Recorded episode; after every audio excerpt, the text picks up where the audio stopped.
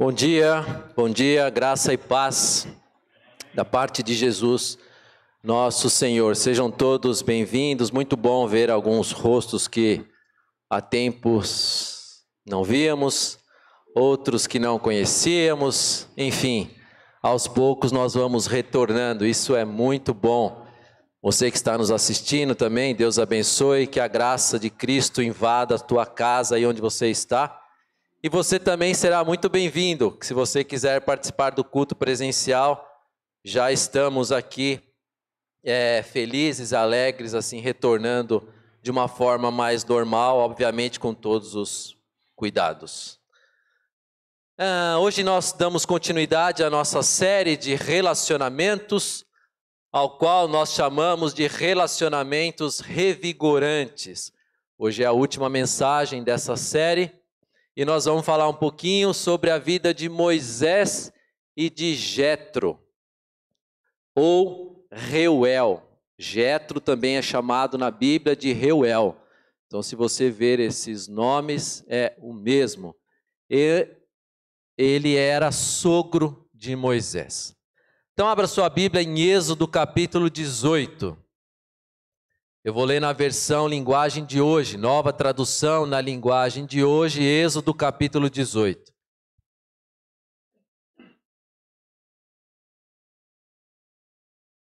Êxodo 18, nós vamos ler do 1 ao 27. Jetro, o sacerdote de Midian e sogro de Moisés, soube de tudo que Deus havia feito por Moisés e pelo povo de Israel. E soube também como o Senhor havia tirado do Egito os israelitas. Então ele foi para o lugar onde Moisés estava, levando Zípora, a mulher de Moisés. Moisés havia mandado Zípora e os dois filhos dela para a casa de Jetro. O nome de um deles era Gerson, pois Moisés tinha dito: Sou hóspede em terra estrangeira. O nome do outro era Eliezer, pois Moisés tinha dito: o Deus do meu pai me ajudou e não deixou que eu fosse morto pelo rei do Egito. Jetro, o sogro de Moisés, foi com a mulher e os dois filhos de Moisés para o deserto, onde Moisés estava acampado no monte sagrado. Ele havia mandado um recado a Moisés dizendo que estava chegando com a mulher e os filhos dele. Então Moisés saiu para se encontrar com Jetro, curvou-se em sinal de respeito e o beijou. Cada um perguntou ao outro se ia bem de saúde, e depois eles entraram na barraca de Moisés. Ele contou ao sogro tudo o que o Senhor Deus, por causa do seu amor pelo povo de Israel, tinha feito com o rei do Egito e com os egípcios. Falou também a respeito das dificuldades que o povo havia tido no caminho e como o Senhor os havia socorrido. Jetro ficou muito contente com tudo que o Senhor havia feito pelo povo de Israel, tirando-o do Egito, e disse: Louvado seja o Senhor Deus que libertou vocês das mãos dos egípcios e do seu rei.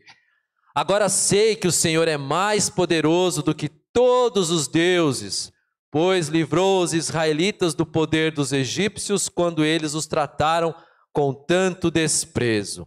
Em seguida, Jetro trouxe uma oferta para ser completamente queimada e animais para serem mortos como sacrifício a Deus. Arão e todos os líderes do povo de Israel foram com ele para comer a refeição sagrada. No dia seguinte, Moisés sentou-se para julgar as questões do povo e ficou ocupado desde a manhã até a noite. Quando Jetro viu tudo o que Moisés estava fazendo, perguntou: por que você está agindo assim? Por que está resolvendo sozinho os problemas do povo, com todas essas pessoas em pé ao seu redor, desde a manhã até a noite? Moisés respondeu: Eu tenho de fazer isso porque as pessoas vêm falar comigo para saber o que Deus quer. Quando duas pessoas têm uma questão, elas vêm falar comigo para que eu resolva quem está certo. E explico os mandamentos e as leis de Deus a todos. Então Jetro disse: O que você está fazendo não está certo. Desse jeito, você vai ficar cansado demais e o povo também. Isso é muito trabalho para você fazer sozinho. Agora escute o meu conselho e Deus o ajudará. Está certo que você represente o povo diante de Deus e também que leve a ele os problemas deles. Você deve ensinar-lhes as leis de Deus e explicar o que devem fazer e como devem viver. Mas você deve escolher alguns homens capazes e colocá-los como chefes do povo, chefes de mil, de cem, de cinquenta e de dez. Devem ser homens que temam a Deus, que mereçam confiança e que sejam honestos em tudo. Serão eles que sempre julgarão as questões do povo. Os casos mais difíceis serão trazidos a você, mas os mais fáceis, eles mesmos poderão resolver. Assim será melhor para você, pois eles o ajudarão nesse trabalho pesado. Se você fizer isso, e se for essa a ordem de Deus, você não ficará cansado. E todas essas pessoas poderão ir para casa com as suas questões resolvidas. Moisés aceitou o conselho de Jetro e escolheu homens capazes entre todos os israelitas. Ele os colocou como chefes de mil, de cem, de cinquenta e de dez. Eles sempre julgaram as questões do povo, resolvendo as mais fáceis e trazendo para Moisés as mais difíceis. Então Moisés se despediu de Jetro e Jetro voltou para casa. Julgo ser importante a gente ter um panorama de fundo até chegar nessa história. Então, eu vou contar um pouquinho para vocês como antecedeu estes fatos. Muitos de vocês devem se lembrar, vamos começar lá da história de José. Inclusive, falamos sobre ele aqui há um tempo. E ele foi o filho querido de Jacó, e ele foi vendido, né? Jacó teve 12 filhos, ele, José era o preferido. E José foi vendido como escravo, ele era odiado pelos seus irmãos. Por quê? Porque Deus dava sonho para ele, ele falava para os irmãos e para os pais, e aí o sonho dele sempre revelava que os irmãos iam servi-lo. E aí os irmãos irado e tal, e venderam José como escravo, e José foi parar lá no Egito. E por meio da vida de José, Deus supriu a família toda de Jacó, porque um, um sonho que, já, que o faraó teve é que durante sete anos ia ter fartura na terra e sete anos ia ter escassez. Então ele tinha que juntar durante sete anos para poder suprir os outros sete anos. Bom, e Deus usou então José de forma poderosa ali como governador do Egito, ou seja, o homem abaixo de Faraó. Só Faraó estava acima de José. Mas, como todas as pessoas, José e a sua família, os seus descendentes também morreram, passaram, a geração deles acabou, chegou ao fim. E depois desse tempo, chegou um novo rei lá no Egito, no palácio, né, um novo rei, um novo faraó, e esse camarada, ele não sabia da história de José, né? Acho que ninguém apresentou lá os livros de Atas, né, para ele ler, e ele não soube como que era, quem foi José, um homem tão importante na história de Israel, e o camarada, o faraó, não sabia quem era José. Bom, mas a geração de Jacó foi, né, José. Porém, os israelitas, eles se multiplicaram lá no meio dos egípcios, né? O povo de Israel, os israelitas, eram escravos lá no Egito, nas mãos do faraó. Esse povo aqui de Israel se multiplicou de forma abundante, de forma grandiosa, né? E aí o faraó ficou com medo, falou: "Meu, essa galera aqui vai se unir aos nossos inimigos e eles vão se juntar a eles no meio de uma guerra e nós estamos lascados. Eles vão acabar com a gente e vão dominar as nossas terras". Então o faraó ficou preocupadíssimo. E aí ele começou a bolar um plano para quê? Para eliminar os israelitas, os filhos, para que aquela geração não é, crescesse mais ainda. Então falou: vamos cortar o mal pela raiz. Chamou lá as parteiras, falou o seguinte: nasceu menino, mata. As parteiras, tementes a Deus, falaram: nananina, não. Se negaram a cumprir a ordem de Faraó. Nascia menina, elas deixavam viver. Falou: imagina que eu vou obedecer Faraó, eu vou obedecer a Deus. E o faraó ficou bravo, mas enfim. Ah, bolou um outro plano. Chamou os soldados e falou o seguinte: ó, é o seguinte. Vai lá nas casas dos israelitas e pega todos os meninos e joga no rio Nilo. Vamos matar toda essa, essa gurizada aí, porque senão eles estão grandes, vão crescer mais ainda e aí nós estamos ficaremos nas mãos dele. Bom, foi nesse período, nesse período desse decreto que o faraó mandou jogar os meninos no rio Nilo, que nasceu Moisés, ok? Moisés nasceu e os pais, obviamente, sabendo do decreto, tentaram proteger o máximo que puderam. Conseguiram esconder Moisés apenas três meses. Aí falaram: bom, e agora não dá mais. Pegaram Moisés, colocaram num cesto lá, é, tamparam os buraquinhos lá com betume, com piche, e fizeram lá um pacotinho e colocaram lá na margem do rio Nilo, lá perto dos juncos. Junco é aquelas plantas que nascem na margem dos rios, e deixaram lá o sexto. Um certo dia, a princesa, a e filha do faraó, foi nadar, foi tomar banho lá no rio, tal, tal, tal, com as empregadas dela, e aí ela viu aquele cesto. Aí ela ficou curiosa, lógico, e aí falou para as empregadas: vai lá, pega aquele cesto, vamos ver o que, que tem lá dentro. E aí elas pegaram, ouviram o choro, e aí viram que era um menino. E era um menino formoso, bonito. E aí a irmã de Moisés, ela estava acompanhando. Ela falou: Meu, que, que vai ser do meu irmão? E ela ficou de longe. E aí, a hora que ela viu, a princesa olhou, pá, pegou o cesto, foi lá rapidinho e falou: oh, é o seguinte.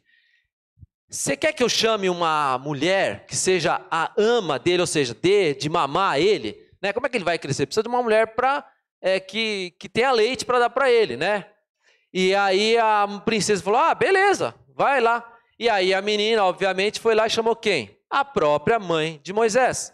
E aí a própria mãe de Moisés foi dar de amamentar para ele, sem a princesa saber que ela era a mãe de Moisés. E aí Moisés cresceu. Aí a história, né? Que era para ser uma tragédia, ele era para ser morto, segundo o decreto, mas ele sobreviveu, ainda viveu lá no palácio e tal. E aí aquela que era para ser uma tragédia virou um homem realmente usado por Deus. E aí isso se passaram 40 anos. Então Moisés ficou lá 40 anos. Bom, passado esse tempo, Moisés sabia que os conterrâneos, Moisés era o quê? Israelita. Israelita, hebreu, judeu. Quando você ouvir falar esses três termos, é a mesma coisa, é só questão de nomenclatura, mas vem tudo do mesmo povo. Então Moisés soube que o povo dele estava sendo o quê? Escravo nas mãos do faraó. E aí Moisés falou: eu preciso visitar os meus conterrâneos. E aí ele falou, é, ele saiu lá do palácio e resolveu ir visitar o povo dele lá. E aí, quando ele chegou lá, ele viu um, um egípcio, né, um soldado egípcio, assim. Os, os egípcios, né, o faraó, ele dava os trabalhos mais pesados para os escravos israelitas. Por quê? Porque ele queria que os caras sofressem mesmo, porque a ideia dele é que eles é, morressem logo, aquela geração fosse eliminada. E aí ele trabalhava, pegava duro com os caras. E aí Moisés viu um soldado chicoteando lá o escravo. E aí Moisés ficou muito bravo e viu aquela cena e foi lá e matou. Deu uma olhada assim de lado, não viu nenhum outro soldado e matou o soldado e saiu fora. Bom, no outro dia Moisés resolveu voltar lá de novo para inspecionar. E aí ele viu dois comparsas, dois caras da mesma nação, dois israelitas discutindo, dois escravos discutindo. Oh, meu, vocês são irmãos, são da mesma terra, vocês estão discutindo aí, que, que história é essa? Aí os caras, é, você quer ser juiz sobre nós também? Igual você foi lá pro. Aí Moisés assustou, porque ele achou que ninguém sabia da história. E aí ele ficou assustado. Como assim? É, a gente sabe que você, o que você fez ontem. E a notícia correu e chegou no faraó. E aí Moisés ficou sabendo que o faraó estava muito bravo com ele, obviamente, e queria matá-lo. E aí foi nesse tempo então que Moisés fugiu lá para Midian. Moisés fugiu lá das terras do Egito e foi para Midian. E aí chegando lá, ele sentou do lado de um poço, aí vieram as filhas do sacerdote tirar água. E naquela época as mulheres eram desprezadas, e aí vieram lá uns outros camaradas, uns pastores, e queriam e expulsaram aquelas mulheres, trataram mal elas para tirar água na frente delas. Moisés, acho que ele era meio bravinho, meio nervoso, assim, né? Ele viu aquela cena e foi defender aquelas mulheres. E aí tirou aqueles soldados, aqueles pastores, e foi lá e tirou água para aquelas mulheres. Bom, aquelas mulheres chegaram em casa de uma forma assim mais rápida do que o usual, que elas demorariam. E aí o pai delas, que era o sacerdote de Midian, quem que era o pai delas? O Jetro ou o Reuel. E aí ele falou assim: Uau, já chegaram. Aí elas contaram a história e falaram: É, que a gente encontrou um camarada lá e ele nos ajudou. E o pai delas ficou feliz porque ajudou as filhas. E quem é esse camarada? Eu quero conhecê-lo.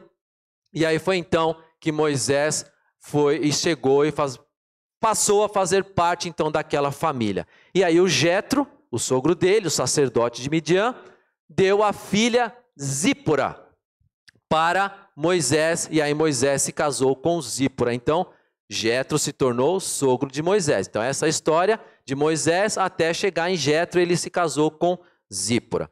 E aí Moisés ficou lá em Midian mais 40 anos. A vida de Moisés foi de 40 em 40, né? 40 lá antes no palácio, 40 lá com o Jetro e depois 40 lá no deserto na história da fuga que vocês também conhecem a história. Então, depois de 40 anos, então Moisés estava lá mais ou menos com 80, ele resolveu passear. Ele, tava, ele trabalhava para o sogro, cuidava das ovelhas, do rebanho, e um dia passeando lá no deserto, ele chegou perto do Monte Sinai.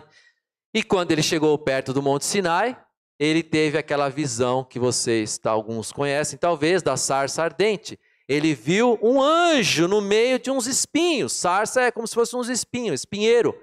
Só que o fogo não pegava, não queimava é, os espinhos, né? E aí ele, ué, como é isso, né? O fogo, uma chama, uma labareda dessa, e esses espinhos não estão queimando. E aí ele estranhou e foi ver mais de perto o que estava acontecendo. E nisso ele ouviu a voz do Senhor o chamar. Então ali foi o chamado de Moisés para quê? Para ir lá e libertar o povo do faraó. Então Deus falou para ele o seguinte, ó, Moisés, é o seguinte, eu sei que o meu povo, lembra-se, o povo de Israel que era escravo lá no Egito. O meu povo está sofrendo e eles estão pedindo por socorro. E eu estou ouvindo o socorro, o clamor deles. E eu quero então libertá-los. E eu vou usar você. Esse foi o chamado de Deus para Moisés. E Moisés, naturalmente, assim como talvez você e eu, não sei, né? Só talvez Deus chama e a gente, né? Ah, não, Deus. O fulano lá fala melhor. O fulano lá sabe mais. Não, isso aí é coisa para o pastor, isso aí é coisa para o presbítero. A gente sempre dá uma desculpa. Moisés não era e não foi diferente. E ele falou para Deus: Deus, eu não sei falar, né? Não sei se ele era gago o que, que é, mas eu não sei falar. Eu sou ruim com as palavras. Ele falou, o texto fala dessa forma.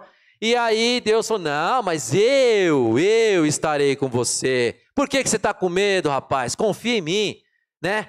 Então, quando Deus nos chama, ou a gente confia, ou a gente não confia. Por que, que a gente fala muitas vezes que confia em Deus e quando Deus nos chama, a gente fica procurando desculpa para dizer não, né? E aí Moisés ficou resistindo, resistindo, até que Deus ficou irritado, e aí Deus falou: tá bom, vai, eu vou chamar então Arão, Arão vai te ajudar. Arão vai ser tipo o seu porta-voz.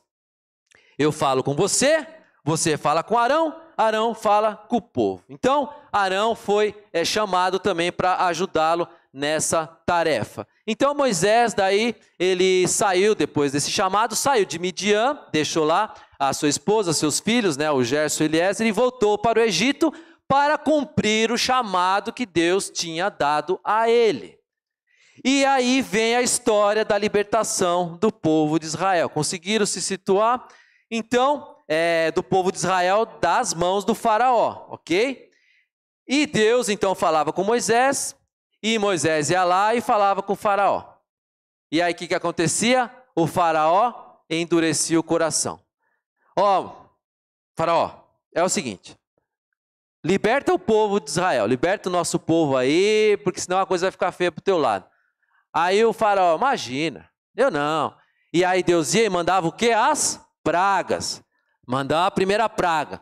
Aí o faraó, tá bom, vai, sai com esse povo daí. Aí acabava a praga.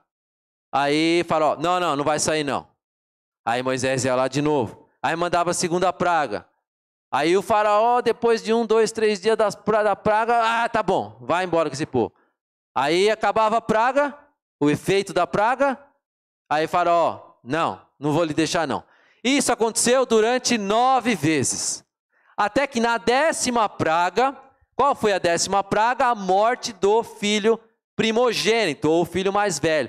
Aí o faraó sentiu mais na pele, né? Porque daí aí começou a pegar pesado. E aí, nessa última praga, o Faraó deixou finalmente o povo sair. Mas o Faraó, depois que o povo saiu, novamente se arrependeu e falou: Não, chama o exército aí, chama todos os soldados e vai atrás desse povo. Eles nos enganaram, nós vamos ficar sem escravo e o que, que vai acontecer? E foram mandar atrás né, do povo de Israel. E aí vem o episódio do Mar Vermelho. Quem se lembra, né? Então aí Moisés tinha uma vara, né? um, um, um cajado que era onde ele fazia os milagres. Deus falou para ele: dá, quando o farol endurecer, você joga no chão, vai virar uma cobra, você pega de novo, vai virar um, um cajado de novo. E aí Deus falou, eles diante do mar e o exército vindo. E aí Moisés, e aí Deus? Aí Deus falou: põe esse cajado para o mar, esse mar vai abrir, manda que esse povo marche, né? E aí o povo entrou no mar, o mar se abriu o povo passou pelo mar e o exército do faraó veio atrás. E aí Moisés, com a varinha dele, o mar fechou e o exército morreu tudo ali afogado naquele diante do mar vermelho. Bom, aí o povo passou, se livrou do exército. Beleza. Ah, estamos livre. Aí começa a peregrinação. Começa a resmungação. É, do ser humano, desde que é ser humano, nasceu para reclamar, não é possível. E aí o povo lá estava com sede. Ah, Moisés, não tem água. Era melhor a gente ficar escravo lá, pelo menos a gente não morria de sede. Ó, oh, Moisés, não tem comida. Ah, era melhor a gente ficar escravo lá. Você traz a gente para cá e vai morrer de sede aqui. Era melhor ficar lá, porque pelo menos a gente tinha água, tinha comida e tal, e o povo resmungava por tudo, né? E então Deus foi falando com Moisés e dando as instruções para ele como se relacionar com aquele povo resmungão. Até que um certo dia, o Jetro, lembra do Jetro, seu sogro, ficou sabendo de tudo que Deus estava fazendo através de Moisés e pelo povo de Israel e resolveu ir visitá-lo lá no meio do deserto. Então, o Jetro pegou a Zípora, Zípora era a filha do Jetro, que era a mulher de Moisés. Pegou a Zípora, pegou os dois filhos, Gerson e o Eliezer, e levou junto para ver Moisés. Então, só que ele tinha mandado um camarada na frente, ó, vai lá e avisa o Moisés que eu tô indo. E aí Moisés ficou feliz. E aí Moisés foi ao encontro, não ficou lá esperando. Foi ao encontro e se encontrou com Jetro, com a esposa do Moisés e com os filhos. E aí eles, né, se abraçaram, se cumprimentaram e foram lá. Moisés falou: Ó, vamos lá para minha barraca e vamos trocar uma ideia lá, vamos prosear, vamos conversar e, e eu vou contar tudo para vocês o que está acontecendo aqui. Então, quando nós lemos essa história de Moisés saindo do povo, com o povo lá do Egito, muitas vezes nós não temos a noção exata de quantas pessoas estavam sob a liderança de Moisés. Quando a gente vê assim, ah, Moisés liderava o povo. Ah, o que é o povo? São 100 pessoas? São mil? Duas mil? A gente não tem noção. Mas olha o que diz o Êxodo 12, 37 e 38. Os israelitas saíram a pé de Ramassés e foram para Sucote. Eram mais ou menos 600 mil homens, sem contar mulheres, crianças e os velhos. E o 38 ainda continua. Com eles foram muitas outras pessoas. E também muitas ovelhas e cabras e muito gado. Então, nós estamos falando aqui por baixo de 2 milhões de pessoas. 2 milhões de pessoas que Moisés estava liderando. E aí eu queria tirar desse texto três apenas características que esse relacionamento de Moisés, então, com Jetro, podem nos ensinar nesta manhã. A primeira coisa está no verso 7, né? A hospitalidade de Moisés. Então, a primeira característica que eu vejo aqui desse relacionamento é a hospitalidade de Moisés. Verso 7: Então Moisés saiu para se encontrar com Jetro, curvou-se em sinal de respeito e o beijou. Cada um perguntou ao outro se ia bem de saúde, e depois eles entraram na barraca de Moisés. Pessoas que buscam ter um relacionamento revigorante precisam aprender a ser hospitaleira. Pessoas que buscam um relacionamento revigorante, que é o que nós estamos buscando como igreja, precisam aprender a ser hospitaleira. Muitas vezes nossos relacionamentos são superficiais, né? porque sequer nós temos a coragem, muitas vezes, de convidar o irmão ou de aceitar um convite para ir à casa de uma outra pessoa. Não precisa ser um irmão, qualquer pessoa. Nós estamos falando de relacionamentos. Relacionamentos não é só de crente para crente, são de pessoas para pessoas, né? Porém, esses encontros podem se tornar uma ótima oportunidade, né? Para que a gente se aproxime da outra pessoa, deixando de manter apenas aquele relacionamento superficial do bom dia, tudo bem? Tudo bem, bom dia, tudo jóia? Tudo jóia, e você? Tá, tudo bem. E aí, tchau, vira as costas. O camarada passa 30 anos convivendo com a pessoa e não sabe absolutamente nada dessa pessoa. Nunca passou desse limite do bom dia, tudo bem. Como poderemos então atuar como corpo de Cristo, como pessoas, né, que se preocupam umas com as outras, que oram pelos problemas uma das outras, se nós não nos aproximarmos uns dos outros? Nossos relacionamentos precisam ter intimidade, precisam ter a liberdade para nós podermos compartilhar nossas preocupações. Moisés chamou o Jetro para a barraca dele e falou: Meu, vou conversar, vou falar tudo aqui que está acontecendo, né? Nós precisamos é, falar, nos abrir, colocar nossas preocupações, nossas lutas. E a hospitalidade é uma excelente forma, uma excelente ferramenta para fazermos isso. Né? Moisés, ele, ele falou para o Jetro, eles conversaram tudo, o texto fala, falaram sobre tudo. O que é falar sobre tudo? Ora, o povo era resmungão, então Moisés falou da, da, das reclamações do povo, então ele abriu o coração. Moisés também falou que Deus abençoou, Deus é, mandou água lá através da rocha, mandou o alimento, mandou o maná, ou seja, tudo que eles enfrentaram no caminho, da forma como Deus sustentou, Moisés compartilhou com Jetro, tanto as bênçãos como as lutas. E Jetro, ao ouvir o relato de Moisés, o que, que ele falou? Louvado seja o Senhor, que libertou vocês das mãos do Egito. E depois, o que, que eles fizeram? Celebraram, né? A Gisélia falou assim: ah, vai ter o chá, né? Mas é bom a gente estar junto, mas com comida é melhor. E eles celebraram. E aí eles foram o quê? Oferecer o sacrifício, que era a forma de gratidão a Deus, agradecer a Deus pelo que Deus tinha feito. E aí, depois de oferecer o sacrifício, carne na brasa, churrascão, comeram lá, se alimentaram, fizeram festa, celebraram junto. Portanto, seja hospitaleiro. Convide pessoas para ir em sua casa, compartilhe das bênçãos de Deus e também das suas lutas. Orem juntos, comemorem juntos, façam refeições juntos. Seja intencional em seus relacionamentos e tornem esses relacionamentos em relacionamentos o quê? Revigorantes para a sua vida. E a segunda característica que eu extraí desse texto foi a preocupação de Jetro. Jetro se mostrou preocupado com Moisés, né?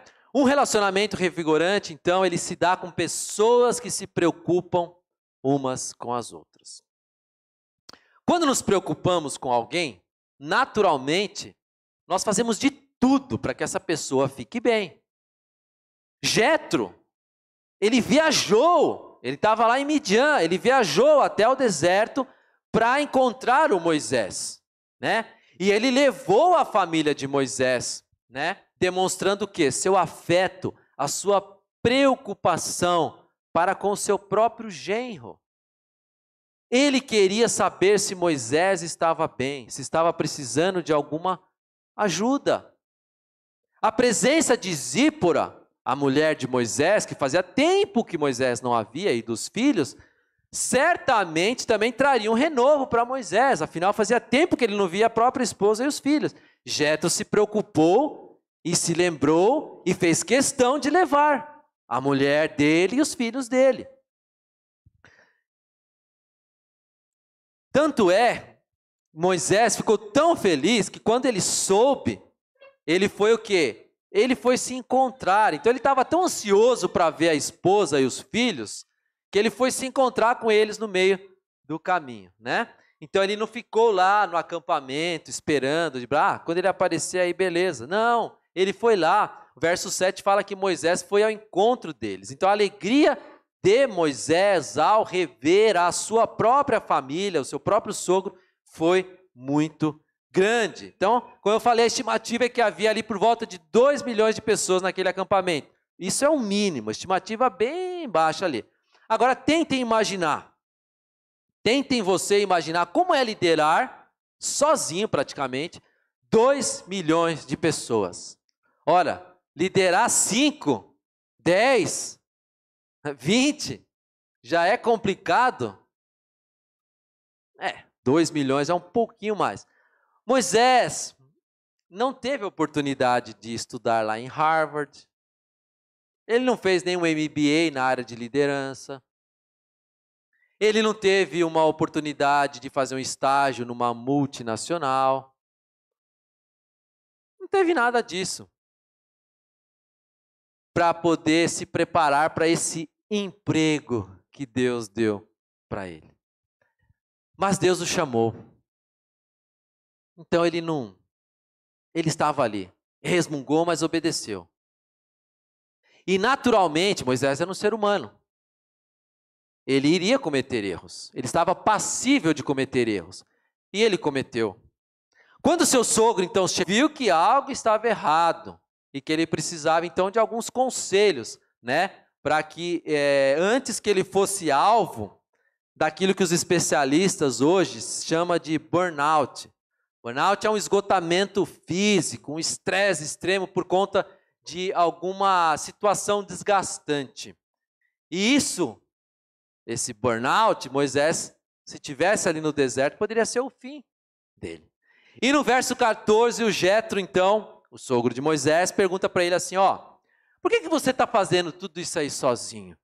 Os problemas, resolvendo sozinho os problemas do povo, com todas essas pessoas em pé ao seu redor, desde a manhã até a noite. Então Jetro estava preocupado com a saúde física do Moisés. E ele já foi direto ao ponto. O que você está fazendo não está certo. Moisés, o Jetro disse para Moisés. Você vai ficar cansado demais fazendo dessa forma. Portanto, escute o meu conselho e Deus vai te ajudar. O conselho de Jetro vinha de Deus. O conselho de Jetro vinha de Deus. Isso é fundamental a gente entender, né? O povo diz que conselho, se fosse bom, a gente é, não dava, a gente vendia. Mas tem conselho por aí que a gente precisa tomar cuidado de dar e de ouvir, né? Peça sempre a direção de Deus, então, antes de dar um conselho.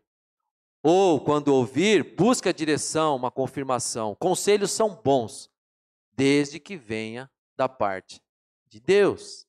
Quando nos preocupamos com pessoas, né, essa característica da preocupação de Jetro com Moisés, quando nos preocupamos com pessoas, temos de ter essa liberdade que Jetro teve para com Moisés de abrir os olhos dele. Às vezes pode ser algo óbvio, poxa, óbvio Moisés que 2 milhões de pessoas você não vai dar conta, mas para ele Talvez não fosse óbvio, ele ficava lá de, de manhã até de noite, resolvendo e dando conselho para o povo. Aí o Jetro viu de fora e deu o conselho para ele. Então, às vezes, a pessoa de dentro não está enxergando o que ela está fazendo. É óbvio, é óbvio, para quem está vendo de fora, mas para quem está ali dentro, não necessariamente. Relacionamentos revigorantes nos proporcionam oportunidades de ajudarmos uns aos outros mas para isso acontecer é preciso investirmos tempo na caminhada, investirmos tempo no discipulado, para conseguirmos chegar a esse nível de ter essa liberdade, essa liberdade que Jetro teve para com Moisés. Moisés e Jetro, eles tinham caminhado lá atrás, tempo juntos, então eles se conheciam. Então eles desenvolveram um relacionamento. Priorize então o desenvolvimento e a manutenção de relacionamentos profundos e intencionais. Relacionamentos superficiais não darão essa oportunidade. Precisamos ser intencionais nos nossos relacionamentos, na manutenção de relacionamentos profundos, para que esses relacionamentos se tornem relacionamentos revigorantes. Se preocupe um com o outro. E a terceira e última característica que eu queria destacar nesse texto é o seguinte: a contribuição no reino de Deus. Jetro percebeu que Moisés, ele estava fazendo tudo sozinho, né? Por outro lado, o Moisés, ele justificou lá no verso 15 para o Jetro o porquê que ele estava fazendo sozinho. Ele disse o seguinte, ó, eu tenho de fazer isso porque as pessoas vêm falar comigo para saber o que Deus quer. Tipo assim, ó, eu não tenho culpa, o povo vem me procurar, eu falo com eles, né? Ou seja, ele tinha a compreensão que por Deus tê-lo chamado para, para aquela tarefa de liderar o povo, apenas ele teria condições de atender às necessidades do povo, passando para eles a vontade de Deus para as diversas situações. Mas o Jetro, vendo aquela multidão, lembra, 2 milhões de pessoas, obviamente chegou a uma conclusão sensata de que Moisés não daria conta e ele chegaria a um ponto que ele não ia aguentar mais. E se isso acontecesse, então haveria o quê? Um efeito negativo sobre a nação de Israel. Né? O chamado de Deus poderia ficar comprometido pela nação de Israel. Portanto, era preciso então alguém abrir os olhos de Moisés e o Jetro foi esse camarada. Então Jetro falou para Moisés organizar, deu conselho para que ele organizasse aquele acampamento, organizasse aquela aquela forma de liderar. Então Moisés, é, Jetro falou o seguinte, ó, a cada dez pessoas bota um líder. A cada 50 pessoas, bota um líder. A cada 100 pessoas, bota um líder. A cada mil pessoas, bota um líder. Se esse líder de 10 não der conta, então imagine o seguinte: o líder, 10 liderados. Esses 10 camaradas, em vez de ir lá falar com Moisés, fala com o líder deles. O líder deles resolveu? Beleza. Não resolveu? Manda para o líder de 50. Tem um aqui que está liderando cinco grupos de 10, 50 manda para o camarada. Resolveu? Fechou. Não resolveu? Manda para o de 100. Cada grupo de 50, dois grupos de 50, dá um grupo de 100. Um líder aqui. Manda para o de 100. Resolveu? Beleza. Não resolveu? Manda para o de mil. Dez grupos de 100 formam um grupo de mil. Tem um líder aqui. É como se fosse uma pirâmide, né? Aí o camarada do mil aqui resolveu? Não, não resolveu. Aí leva para Moisés.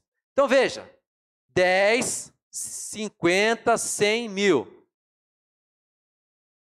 Se nós com Moisés, se nós dividirmos isso aqui matematicamente, 100%, 2, 4, 6, 8, 80% do, do trabalho de Moisés ia ser reduzido. Entenderam? 20% aqui no de 10, 20 no de 50, 20 no de 100, 20 no de 1000. 80% resolvido. E aí os 20% chegariam em Moisés, se necessário. Então, essa foi a forma, o conselho que Jetro deu para Moisés liderar aquele povo. Bom, mas o que isso tem a ver então com relacionamento no reino de Deus? Muitas vezes, se não a grande maioria das vezes, nós temos a tendência de levar os nossos problemas para quem? Para o pastor da igreja, achando apenas que ele pode resolver. Apenas a oração do pastor tem poder, Apenas ele tem o direito de saber das minhas lutas e preocupações, etc, etc. Obviamente que eu não estou aqui dizendo para a gente é, que levar as nossas questões ao pastor, a pastora, seja errado.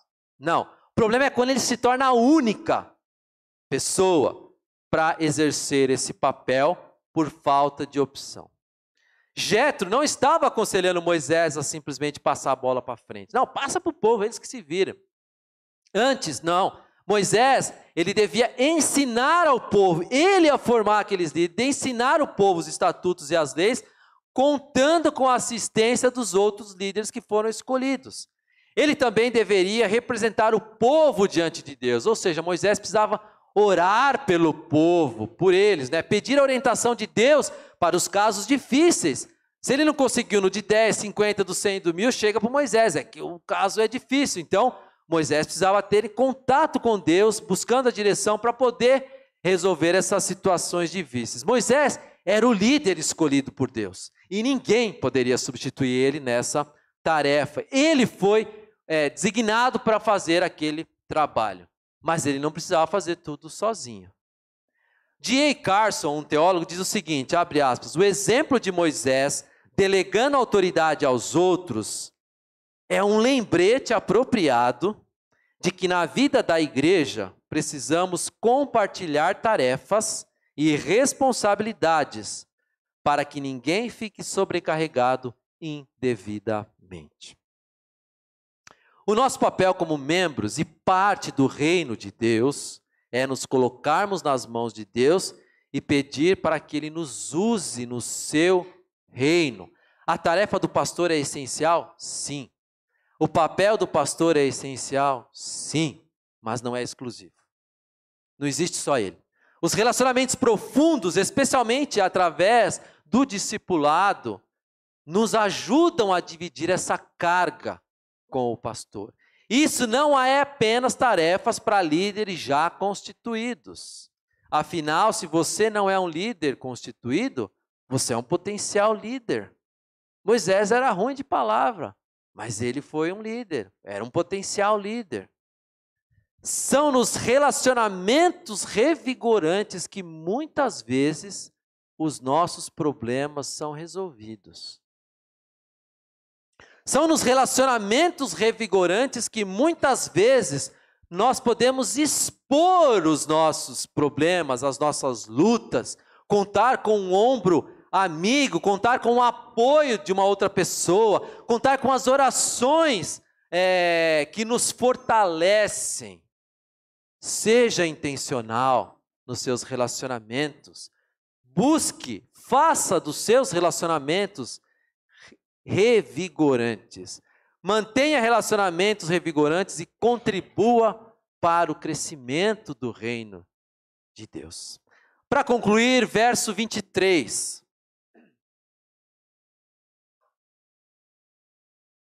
Se você fizer isso, é o, o Getro, né, falando aí. E se for essa a ordem de Deus, você não ficará cansado. Jetro falando para Moisés.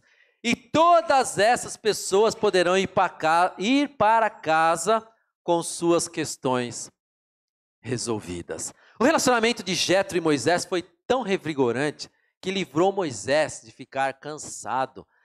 Livrou Moisés de chegar lá no burnout, de chegar numa estafa, no esgotamento, de não aguentar mais cumprir aquela tarefa como líder do povo e ainda poder ver as pessoas indo para casa com as suas questões resolvidas.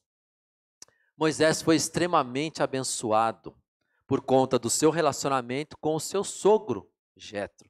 De fato, foi um relacionamento revigorante para ele. E no verso 21, Jetro dá alguns requisitos para Moisés escolher aqueles que o ajudariam a dividir aquela tarefa de resolver as questões do povo. Olha aí o que diz o verso 21. Devem ser homens que temam a Deus, temam a Deus, que mereçam confiança e que sejam honestos em tudo. Jetro era presbiteriano, né, Daniel? Deu três pontinhos aqui. Deve ser homens que temam a Deus, que mereçam confiança e que sejam honestos em tudo.